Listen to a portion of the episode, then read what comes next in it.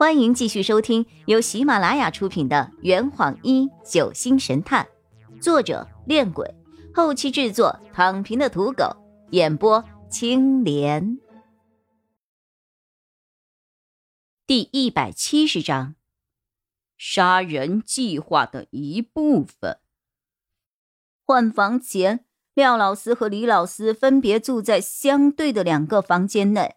换房后。廖老师和李老师就住在了相邻的两个房间中，而且两个房间还有一道连通的门。哦，我明白了，凶手的目的就是想让廖老师和李老师住在可以连通的两间房中啊。洛佩指了指邵中天，铿锵有力的赞道：“说的非常正确。”呵呵，凶手的目的就是想让廖望和李伟住在一起，这样就能够利用他们之间的关系下手杀人。这就是凶手在船上安排那张恐吓字条的真正原因，这样就能够利用他们之间的关系下手杀人。这就是凶手在船上。安排那张恐吓字条的真正原因，我不甘的拍了拍脑袋。邵中天把我想说的话都给说掉了，还得到了洛佩肯定的回答。邵中天露出了一脸满意的表情，我猜他现在心里一定很爽。讨厌呢，这种体验明明应该是我的。好，好，好。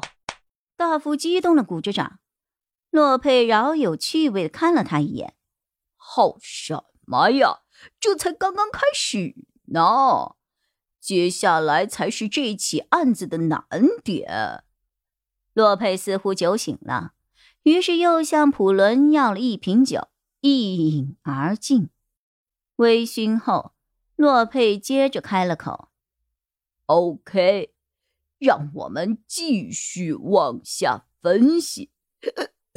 嗯嗯，廖望和李伟换到了三号房和四号房后，凶手又是怎样找机会下手杀人的呢？凶手有意让李伟和廖望住在一起，就是为了。更加有效的实施自己的杀人计划。那么，我们来反推一下：假设廖望没有看到那张字条，没有进行第一次换房，那凶手下手杀人会遇到哪些阻力呢？大伙儿面面相觑，不知道该如何回答。呵呵呵呵，我换一种说法：假设。廖望住在十六号房，那么凶手该如何动手将他杀死呢？我明白了，是连通门。白小生叫道：“凶手要利用的是与廖望所住房间相连的那间房。廖望住在三号房，凶手便利用了四号房。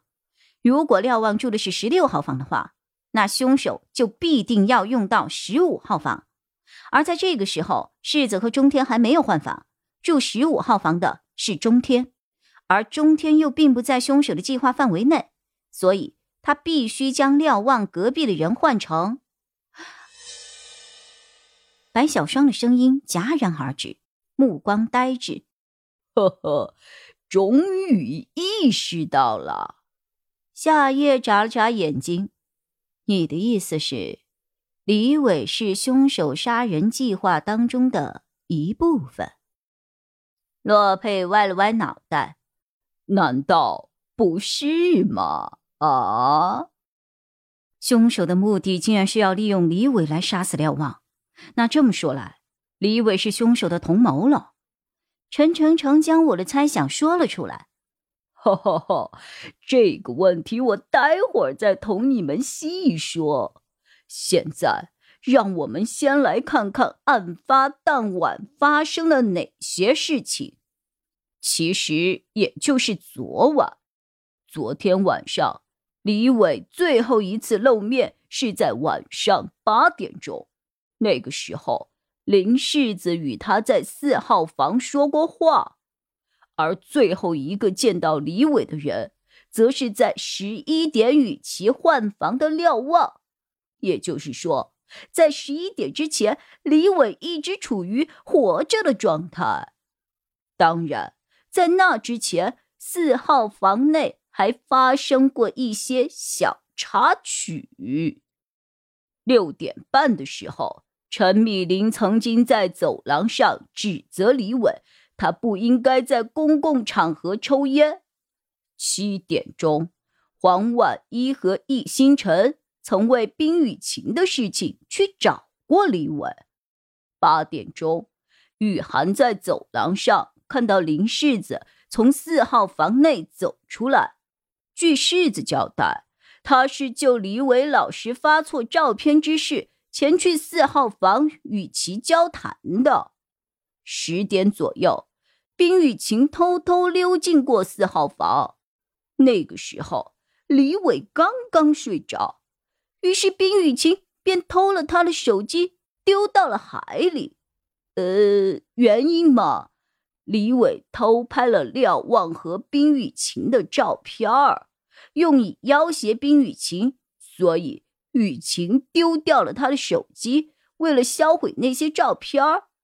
这么做其实也情有可原。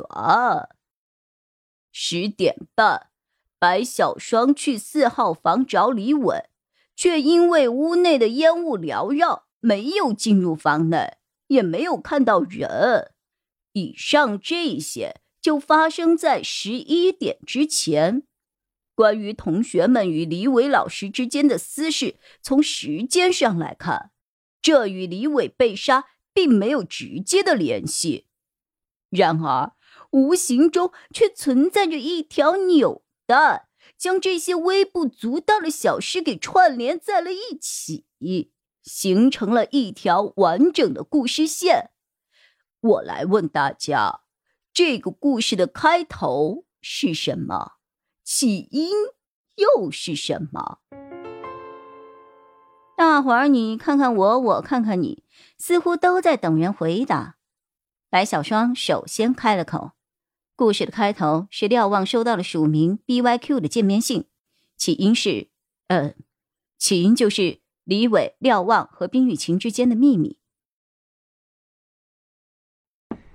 这坛已经喝完了，呵，你猜出凶手是谁了吗？啊，老板，拿酒来。呃呃，更多精彩，请关注青莲得不得。